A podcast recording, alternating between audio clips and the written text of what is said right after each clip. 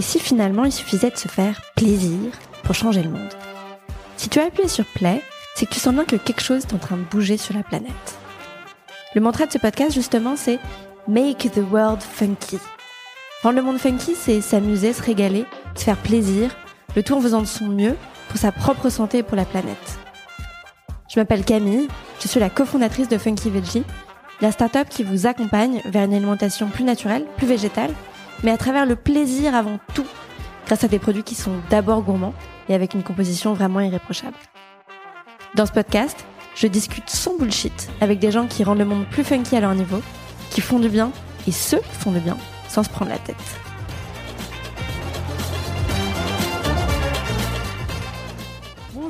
Aujourd'hui je suis avec Roxane, la cofondatrice des Petites Françaises. Si vous ne connaissez pas l'entreprise, on va en parler un petit peu, mais on va surtout parler de Roxane, de son mode de vie et de tout ce qui la passionne en dehors de son métier. Elle ne se définit pas que par son entreprise. Elle va parler du rapport à l'alimentation, de son mode de vie, du yoga, de ses nouveaux projets. Euh, et on va briser un petit tabou en parlant de combien elle gagne et comment elle le dépense. Bonne écoute. Hello Roxane. Salut Camille. Qui es-tu? Je suis Roxane. Euh, comment me définir? Je dirais que je suis la cofondatrice des Petites Françaises d'abord. Euh, les petites françaises, tu présenteras peut-être après, mais c'est la première marque de tasses comestibles faites à la main à Paris avec euh, mon associé Mathilde. C'est une entreprise que j'ai créée il y a deux ans et demi maintenant. Et on fait des biscuits toute la journée, c'est super. Mais au-delà de ça, je suis passionnée de plein d'autres choses, de nourriture, de yoga, de, sport, de mm. plein de choses. Justement, ce qui est cool, c'est qu'aujourd'hui, on va prendre le temps de parler de tout ce qui est en dehors des petites françaises, parce que même si tu es entrepreneur et que ton boulot est important, ton taf ne te définit pas. Exactement. Euh, et euh, d'ailleurs, il y a un super podcast sur votre aventure entrepreneuriale que tu as fait avec euh, les nouveaux toqués. Si vous avez envie d'écouter, d'en savoir plus sur l'histoire des petites françaises et ce qu'elles font, pourquoi, etc., on va en parler, mais on va pas être sur un focus business aujourd'hui, on va parler de toi seul. Et c'est pour ça que d'ailleurs, on va aussi tourner un, un épisode avec ta ton associé, mais pas forcément pour parler des petites françaises non plus. Euh, parce que justement, voilà, on veut vous montrer que on peut, on peut ne pas se réduire qu'à son métier. On peut, euh, même si on est passionné par son métier, avoir plein d'autres choses qui nous passionnent de la vie. Donc, en parlant d'alimentation, il y a un truc que j'aimerais bien que tu abordes, c'est euh, ton rapport à l'alimentation. Parce que j'ai cru comprendre que c'était pas toujours aussi paisible que ça l'est aujourd'hui. Est-ce que tu peux nous faire une petite euh, autobiographie culinaire? Oui, bien sûr. En plus, euh, c'est trop chouette, j'en ai jamais vraiment parlé, donc euh, c'est cool de pouvoir, pouvoir discuter de tout ça. du coup, alors, je me présente tout le temps comme étant passionnée de pâtisserie. Et ma passion pour la pâtisserie, elle n'est pas du tout venue au berceau. Elle est arrivée à peu près en quatrième, troisième, et c'est là où j'ai commencé à me poser des questions sur mon alimentation. En fait, j'ai fait une petite phase d'anorexie quand j'étais, quand j'avais 12, 12, 13 ans, où euh, tout est parti d'une remarque de mon pédiatre qui regardait la courbe de l'IMC, donc l'indice de masse corporelle. J'étais tout à fait très bien au milieu de, ce qui est censé être la norme. Et il a fait une remarque en disant à ma mère euh, et à moi indirectement, euh, ah, c'est bien, euh, c'est une, belle courbe, belle progression, mais par contre, il va commencer peut-être à falloir faire attention hein, euh, si on ne veut pas dépasser cette, cette norme. Attends, mais ce qui est horrible, c'est que du coup, il, a, il a dit elle va devoir faire attention, comme si tu n'étais pas là. Exactement. Donc, déjà, il y a eu ça, et surtout, moi. Bah, en fait, ça a fait un déclic dans ma tête où je me suis dit, waouh, il va falloir que je fasse attention. Et euh, je suis née dans une famille où ma maman a toujours fait plein de régimes dans sa vie, mais euh, sans, sans, me faire de réflexion à moi personnellement. Mais elle est passée par euh, la soupe aux choux, du camp, Wet Watcher, etc. Donc j'ai toujours été. Avec un effet yo-yo du coup ou... Elle perdait du poids? Ouais, elle perdait du poids, elle en reprenait, après elle profitait bien de la vie, etc. Enfin, c'était vraiment pour. C'est un peu comme si c'était c'était une habitude chez elle. C'est un mode de vie. Voilà, exactement. Et, euh, et du coup, moi, j'ai vécu euh, dans une famille où euh, j'ai une maman qui a fait plein de régimes, donc je pensais que c'était quelque chose un peu de, de normal à faire. Et donc, il y a eu cette réflexion du pédiatre. Et là, c'était une époque où ma mère mangeait des yaourts 0%, elle faisait attention. Donc j'ai commencé à faire attention. J'avais 14 Tu faisais comme elle. Tu mangeais des yaourts 0%. Ouais. T'avais quel âge? 14-15 ans? J'étais ouais, j'étais en quatrième à peu près. Ça a commencé à cette époque-là. Et ensuite, en fait, euh, j'ai eu l'appendicite et j'ai aussi beaucoup perdu de poids. Et euh, au final, quand j'étais retournée à l'école, euh, après quelques mois, j'avais mes copines qui me disaient Oh, mais t'as trop maigri et tout ça. Et moi, je masquais un peu le truc en disant ah Oui, j'ai eu l'appendicite, alors qu'en fait, il y avait quelque chose derrière. Mais elles le disaient comme un compliment ou comme un truc où elles étaient inquiètes? Elles n'étaient pas inquiètes, c'était plutôt une remarque. Et en fait, comme j'avais cette excuse de l'appendicite, ça, ça, passait. Le, le truc, c'est que bah, du coup, mes parents, ils s'en sont pas rendus compte, comme j'étais tous les jours avec eux et que enfin chacun faisait ses trucs de son côté. C'est juste un peu les tantes dans ma famille qui disaient ah, Roxane, elle a un peu maigri, etc. Jusqu'au jour où, euh, en fait, j'avais mes cycles et j'ai eu mes règles assez tôt. Et là, tout, tout s'est arrêté. Donc, euh, bon, j'ai pas mes règles pendant 2, 3, 4 mois, ça commence à devenir inquiétant. Et là, là tu trouves que tu étais vraiment en, sous-poids? J'étais en sous-poids. Après, j'ai pas fait une anorexie énorme. C'est que tu mangeais, mais euh, tu contrôlais. Ouais, je mangeais, je mangeais et je mangeais pas grand-chose. Et en plus, à la cantine, euh, en fait, je suis aussi quelqu'un de très gourmet. Donc, derrière tout ça, j'aime bien manger, j'adore manger, mais des bonnes choses.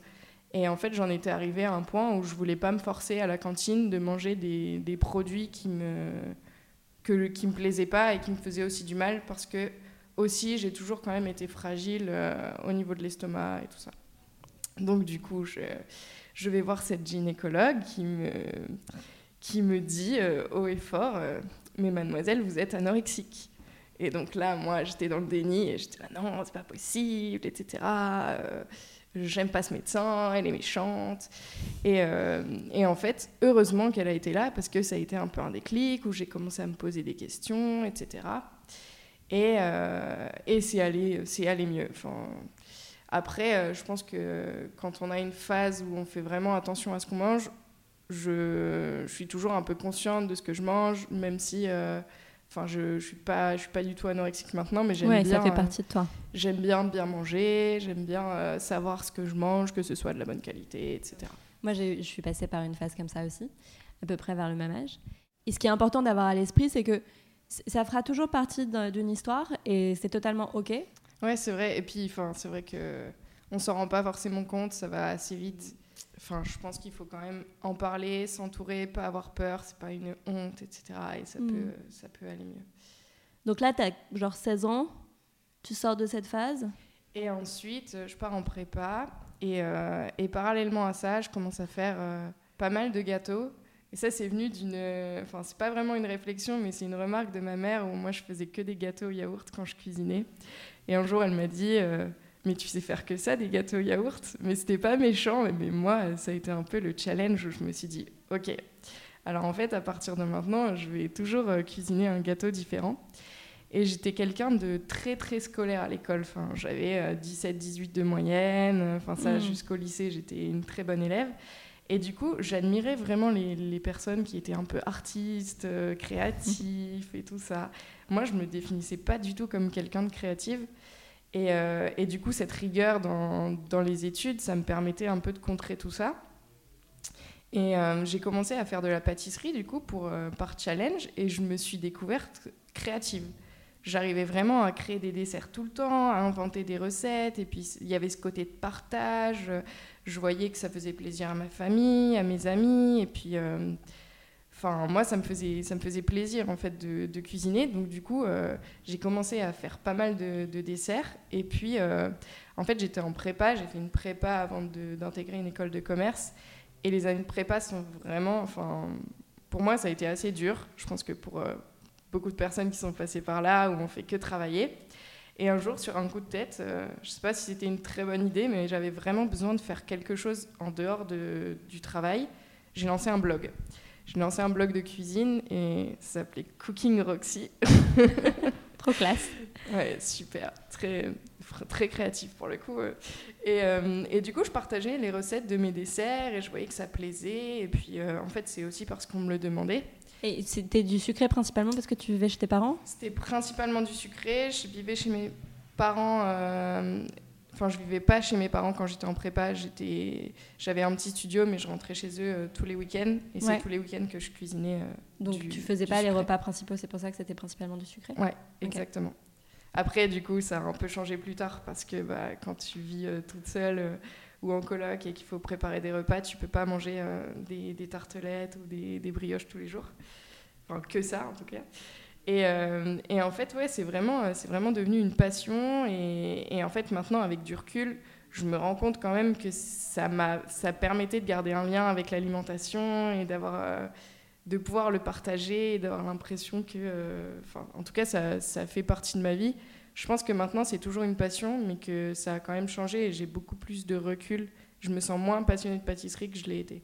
Tu penses que c'était un peu thérapeutique comme phase Ouais. Ouais.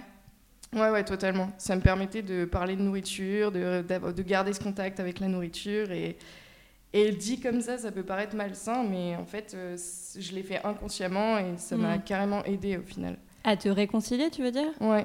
Ok. Ouais, ouais. Parce que du coup, je le partageais avec les autres et j'étais pas non plus à cuisiner et pas manger ce que je faisais. Donc, euh, du coup, je, ça me permettait de, de, partager un peu ça avec tout le monde. Hyper intéressant. Bah, moi, c'est sûr qu'au départ, euh, même si c'était des années plus tard, quand j'ai commencé à, travailler sur euh, l'embryon de Funky Veggie, c'était euh, c'était thérapeutique pour moi. Mm. Tu vois, c'était une manière de, de, me réconcilier avec plein de choses, de montrer que plaisir et euh, santé pouvaient aller de pair. Enfin, je pense que mettre les mains à la pâte, c'est quelque chose qui fait vraiment du bien pour soigner son rapport à l'alimentation. Est-ce que, pour, pour finir sur cette partie-là, tu as des conseils que tu pourrais donner pour des gens qui rentre dans un contrôle un peu trop extrême de leur alimentation, ou alors pour des proches. Je vois, j'ai l'impression qu'il y a beaucoup de proches, de personnes qui contrôlent un peu trop leur alimentation, qui se sentent un peu démunis, qui savent pas trop comment aider. Euh, tu veux dire des proches qui voient d'autres personnes Ouais. Ben, je pense qu'il faut vraiment pas avoir peur euh, de, d'en parler. Parce que moi, c'est ce qui m'a manqué, c'est qu'en fait, euh, on n'a pas, on pas du tout mis les mots vraiment, sauf euh, cette médecin qui, qui m'a un peu dit euh, clash, enfin très cash, euh, vous êtes anorexique. Et en fait, ça peut vraiment aider parce que quand on est dans une période où on fait attention, ça peut aller très vite. Et si personne nous le dit, on ne se rend pas compte et on a l'impression de faire bien les choses. Et, et je trouve que, enfin, même encore maintenant, mes parents et mes grands-parents, c'est encore un sujet pour eux. Là où moi je me dis, mais en fait, euh, parlons-en euh, de vive voix, euh, quitte à aller voir une personne qui soit un peu médiateur. Mais je pense que vraiment, il faut en parler et pas avoir peur et enfin éviter d'en faire un sujet tabou parce que ouais c'est clair moi je me, je me, souviens que un peu comme toi à l'époque c'était une gynéco qui m'avait dit bah voilà il faut que tu reprennes x kilos mm. ça semblait très scientifique très factuel et j'ai repris ce poids même plus mais il y avait toujours euh, un petit déséquilibre dans ma tête. Et j'ai fait le travail d'aller spontanément voir euh, un psy euh, des années plus tard, mm-hmm. vraiment après avoir passé mon bac. Et, et c'était totalement nécessaire. et c'est important de savoir que oui, c'est une maladie physique, mais en fait, beaucoup se passe dans la tête. Mm. Et d'ailleurs, c'est toujours à des moments qui sont assez particuliers dans la, dans la vie des, des, jeunes femmes, parce que ça touche beaucoup de femmes, mais aussi des, des, des garçons. Euh, et en fait, euh, détricoter tout ça, ça passe par la parole. Oui, totalement, c'est sûr. Mais il y a beaucoup, beaucoup de développement personnel à faire. Donc tu es ensuite passé du côté euh, joyeux de la force, de l'alimentation. et tu es hyper gourmande et, tu joues beaucoup avec l'alimentation et c'est très très chouette à voir à travers ce que vous faites avec les petites françaises. récemment, tu t'es professionnalisée puisque tu as passé un CAP pâtisserie. Pourquoi tu as passé un CAP pâtisserie? Bah ça, c'était vraiment dans la lignée du blog où c'était ma, ma, passion, etc. Et puis en fait, euh, quand euh, j'ai rencontré Mathilde, qui est du coup mon associée chez Les Petites Françaises, c'était un projet d'école. Et c'était un projet de création d'entreprise. Et je lui avais dit oui, euh, j'aimerais beaucoup, si on bosse ensemble, faire un projet dans la food. Et donc, Les Petites Françaises, c'est des biscuits. Et moi, de passer mon CAP pâtissier, ça avait toujours été un objectif que je voulais euh, remplir. Et quand on a créé la société, euh, je me suis dit, bon, c'est cette année ou jamais, sinon j'aurais plus jamais le temps de le faire. Et donc ça a été un challenge aussi bien pour l'entreprise, mais vraiment surtout personnel, de réussir à avoir ce CAP parce que je l'ai passé en candidat libre. Donc du coup, j'ai pris aucun cours, j'ai tout fait chez moi alors que c'est quand même une épreuve qui est assez importante, il y a énormément de pâtisseries à connaître. Mais ça a vraiment été un challenge et je voulais me prouver que enfin, j'étais capable de le faire et surtout je voulais euh, professionnaliser toutes mes compétences, apprendre des nouvelles recettes. Et pour moi, d'avoir le CAP pâtissier, c'est plutôt euh, un gage de, confiance et de... Si par exemple demain je devais présenter euh, l'entreprise c'est enfin, le projet à des banques, en fait, c'est vraiment gage de qualité où tu dis, bon, il y en a une qui s'occupe vraiment des recettes, qui a son CAP, mais concrètement, le CAP pâtissier, je trouve qu'il est vraiment enfin, obsolète euh, à l'heure actuelle, dans le sens où on, cuisine vraiment des pâtisseries classiques avec beaucoup de beurre, beaucoup de sucre. Mm. Euh, c'est vraiment euh, enfin, du sucre blanc. et là-dessus, je trouve que c'est dommage parce qu'en fait, toutes les pâtisseries qui doivent être cuisinés, c'est vraiment des classiques. Hmm. Après, il faut nuancer, c'est que en fait, le CAP pâtissier, il est censé te donner les bases. Donc tu sais faire la pâte sablée, la pâte feuilletée, les... enfin, hmm. tu sais faire toutes les recettes de base. Donc après, à toi de prendre un peu et puis de faire tes mélanges. Enfin, moi, je sais qu'après, euh, les recettes du CAP pâtissier, je les, je les, je les utilise pas, mais je les ai, euh, par exemple, les pâtes sablées, etc. J'ai tout, euh, j'ai mes recettes à moi où j'utilise de la poudre d'amande, du sucre de hmm. coco, etc. C'est des valeurs de référence, quoi. C'est ça, exactement. Mais euh, après, ce que donne vraiment le CAP pâtissier, c'est de la rigueur. C'est l'organisation, c'est vraiment être capable de sortir plein de, plein de desserts en même temps et puis de toujours gérer son plan de travail. Il y a toutes les règles d'hygiène, etc. Mais c'est vrai qu'en étant vegan ou même, j'ai une copine qui l'a passé, qui est intolérante au gluten, c'est compliqué. Ouais. Pour sortir un peu du cadre de l'alimentation, tu as plein d'autres choses maintenant dans ta vie. Tu as un nouveau projet qui n'est pas encore sorti. Non. T'es OK pour en parler? Bien sûr. Yes. Mais d'abord, euh, du coup, je vais parler un peu euh, du yoga et je viendrai, j'en viendrai après. Ok. Parce que, euh, bah oui, du coup, en dehors des petites françaises, parce que non, je ne me définis pas par mon entreprise, j'ai pas mal de projets et de passions. Et depuis à peu près deux ans, je me suis vraiment passionnée par le yoga. Et il faut savoir que quand je fais les choses, je les fais pas du tout à moitié, malheureusement, enfin, ou, heureusement, mais quand je fais quelque chose, j'y vais vraiment à fond. Et euh, le yoga est arrivé suite à une blessure. Euh, je suis assez sportive, j'ai toujours fait beaucoup de sport. Et, euh, et en fait, j'ai fait un trail il y a deux ans et demi où je me suis blessé le genou. Et j'ai eu ce qu'on appelle le syndrome des essuie-glaces. Donc, pour ceux qui font de la course à pied, ça doit leur parler. Mais en fait, ça, ça empêche euh, totalement de courir et ça pendant 3 à 6 mois. Sauf que même encore maintenant, euh, je suis encore un peu blessée. Et du coup, euh, comme je ne pouvais pas m'arrêter d'avoir une activité sportive, je me suis dit, tiens, ça faisait plusieurs fois que j'entendais parler du yoga. Pourquoi pas essayer le yoga?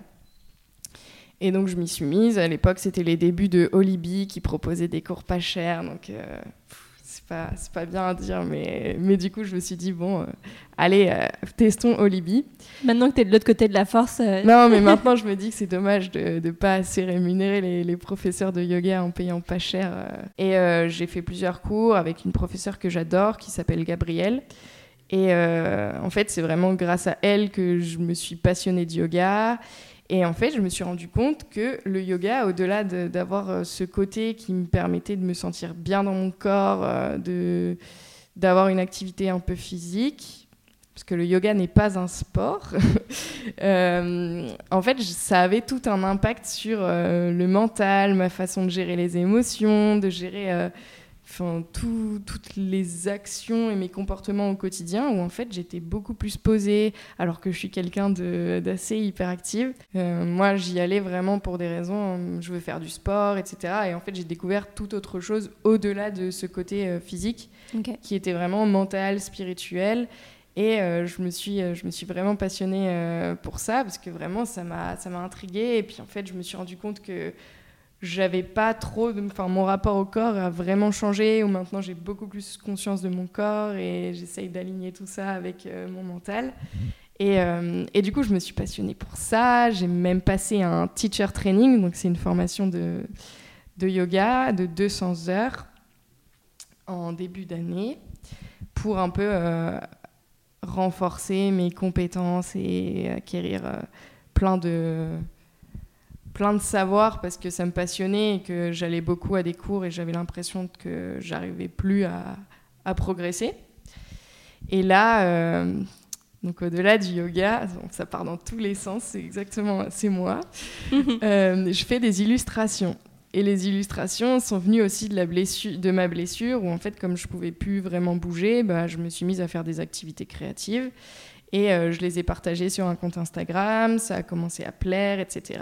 Et euh, juste avant le confinement, je pensais, bah, tiens, euh, pourquoi pas allier le yoga et les illustrations et j'ai trouvé, j'ai là du coup le projet qui va naître pour septembre-octobre, qui va être un outil de, de cartes illustrées avec les postures de yoga, qui sera destiné aussi bien à des débutants, à des yogis confirmés ou même à des professeurs qui sera un outil euh, visuel inspirant avec la posture et euh, comment bien faire la posture et quels sont les bénéfices. Euh, Trop bien. Le podcast, il va sortir mi-août, donc là, les gens auront un petit compte à rebours devant eux de 15 voilà, jours. Exactement. Mais d'ailleurs, ouais, s'ils veulent être au courant, j'ai mis un petit lien sur mon compte Insta pour envoyer les adresses mail et que moi j'envoie le petit message pour parler de la sortie du jeu. Trop bien, on mettra tout ça. Et donc, euh, comment ça marche En fait, euh, quand tu as envie de pratiquer, tu pioches euh, quelques cartes? En fait, le jeu, tu peux. Enfin, le jeu. Je dirais plutôt l'outil, tu peux l'utiliser de plusieurs façons différentes.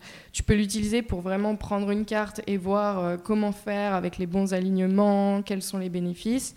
Après, moi, j'ai créé quelques séquences, donc une séquence anti-stress, une séquence pour le dos, etc., une séquence énergisante, où tu peux prendre ces séquences-là et les faire. Ou alors après, si tu es professeur, c'est pareil. Enfin, en fait, moi, je me suis rendu compte, quand tu veux te professionnaliser ou apprendre plus de choses sur le yoga, il n'y a que des énormes bouquins hmm. qui sont euh, incompréhensibles si tu n'as pas un minimum de notions euh, d'anatomie, etc.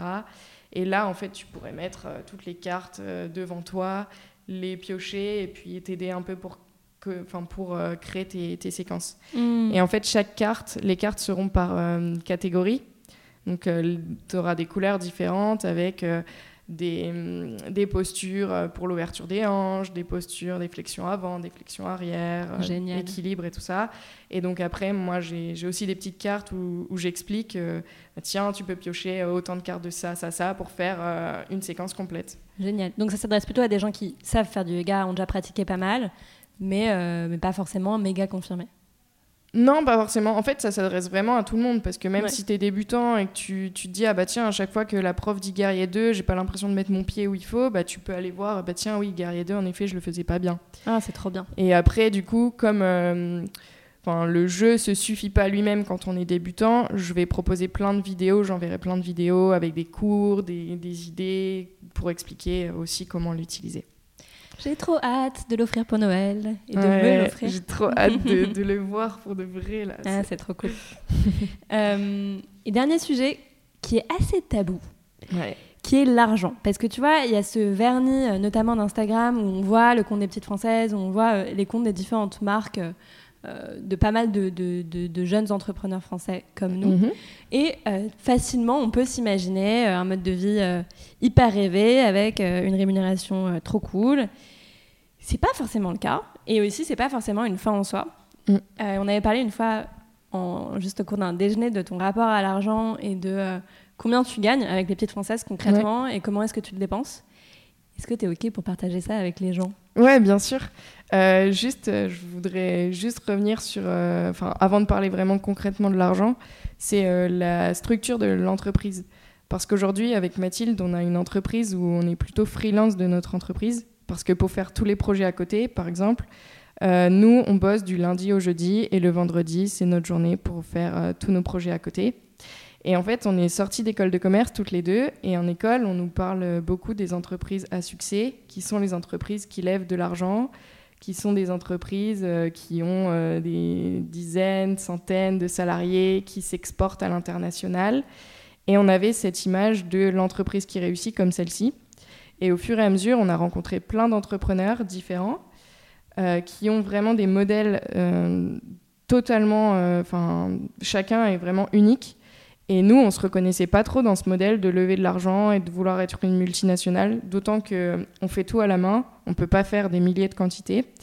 Et du coup, euh, notre rapport à la, la structure et au succès d'une entreprise a beaucoup changé. Et maintenant, on est carrément OK avec ce qu'on veut faire et on n'a pas envie de, de trop grandir, on est bien comme on est. Et donc ça, je trouve que c'est aussi important de le dire parce que, Tu te rapproches plus d'une structure euh, d'artisanat, ouais, tout à fait, d'artisane, d'artisane, biscuitière. que de start-upper. Ouais, exactement. Mm. Et, et en fait, c'est vrai qu'au début, euh, tous nos profs, nos mentors euh, voulaient vraiment une hyper croissance. Et, euh, et là, on est vraiment OK avec le fait euh, de faire les choses euh, comme elles viennent. Et, et de. Enfin, nous, on est, on est super contente de ce qu'on Mm. fait sans être pour autant une grosse structure. C'est cool de montrer qu'il y a différents modèles, qu'il y a Mm. différentes options possibles. Tu vois, on est toutes les deux entrepreneurs, mais on a des manières de voir les choses qui sont différentes parce que qui nous vont euh, personnellement. Donc il y a plein d'options en fait. Exactement. Et, euh, et du coup, le, enfin, le rapport à l'argent dans tout ça, euh, c'est c'est pareil. C'est, Il y a des, schémas où on va te dire ah ouais, si au bout d'un an tu te payes pas, euh, genre euh, c'est que t'as pas réussi, deux ans, etc. Je pense que ça, euh, chaque entreprise voit un peu comme elle évolue. Mais c'est vrai qu'aujourd'hui, quand on est entrepreneur et on a beau avoir des milliers d'abonnés sur Instagram, ça veut pas dire que, enfin, en fait, je sais pas, la, la notoriété et le rapport à l'argent n'a rien à voir, je trouve. Ouais, c'est clair. D'ailleurs, de l'extérieur, moi j'ai tous mes potes avec qui j'ai fait mes études et qui aujourd'hui sont dans des Mm. grosses boîtes et qui gagnent bien mieux leur vie que moi, qui ont toujours l'impression que genre, euh, voilà, je suis tout le temps au resto, que je fais que des trucs de ouf et tout. Euh, et ouais, il y a cette espèce de dichotomie entre, bah oui, forcément, c'est mon métier Mm. et tu vois plein de choses sur Instagram et euh, bah, mon compte en banque est un peu moins fourni que le tien et c'est ok, tu vois. Mm. Ouais, c'est sûr. En fait, après, tu apprends à vivre. Enfin, c'est pas la même façon de voir Ouais. les choses. Et euh, nous, aujourd'hui, on a commencé à se payer euh, il y a deux mois. Donc, euh, l'entreprise a. Youhou, bravo. Ouais. Enfin, c'était quand même une grande nouvelle. Et, et Ça faisait combien de temps? coup, ça faisait deux ans Ouais. à peu près. Donc au début, on s'était dit oui au bout d'un an, puis après au bout de deux ans. Et en fait, le, le système est fait... Enfin, nous, on est en société et se, se rémunérer quand on est en société, ça coûte très cher quand on est Mhm. dirigeant. Ça, Tout personne ne le sait vraiment, mais c'est... Sauf les dirigeants.